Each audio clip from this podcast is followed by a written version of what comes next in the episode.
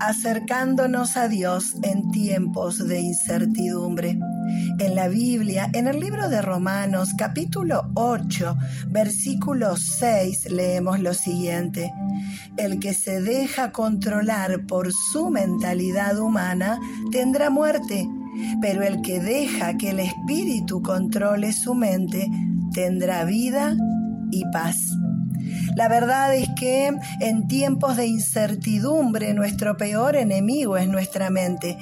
Poder dejar que la mente piense, reflexione, asocie y recuerde tiempos malos, situaciones feas, cosas negativas, recuerdos traumáticos, hacen que nuestra vida se mantenga en la incertidumbre, hace que nuestra vida no pueda ver la luz, no pueda creer que hay esperanza, porque dejamos que nuestros pensamientos y nuestra mentalidad humana tan humana nos hace pensar en cosas pequeñas, muchas veces negativas y traumáticas.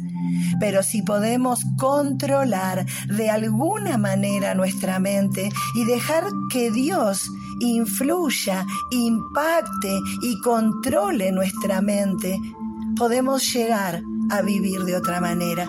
Dejar que el Espíritu de Dios influya en nuestro pensamiento. Dejar que el Espíritu de Dios avive nuestro espíritu y podamos mirar el presente y el futuro con esperanza. Porque la Biblia me dice que si el Espíritu me guía, yo tendré vida y paz. En un tiempo difícil, sí. En tiempos de incertidumbre, sí. Porque Dios aún está con nosotros. Él piensa quedarse. Su palabra dice, no te dejaré nunca. Hasta el fin estaré contigo. Esa es nuestra esperanza. Por eso seguimos adelante en tiempos de incertidumbre.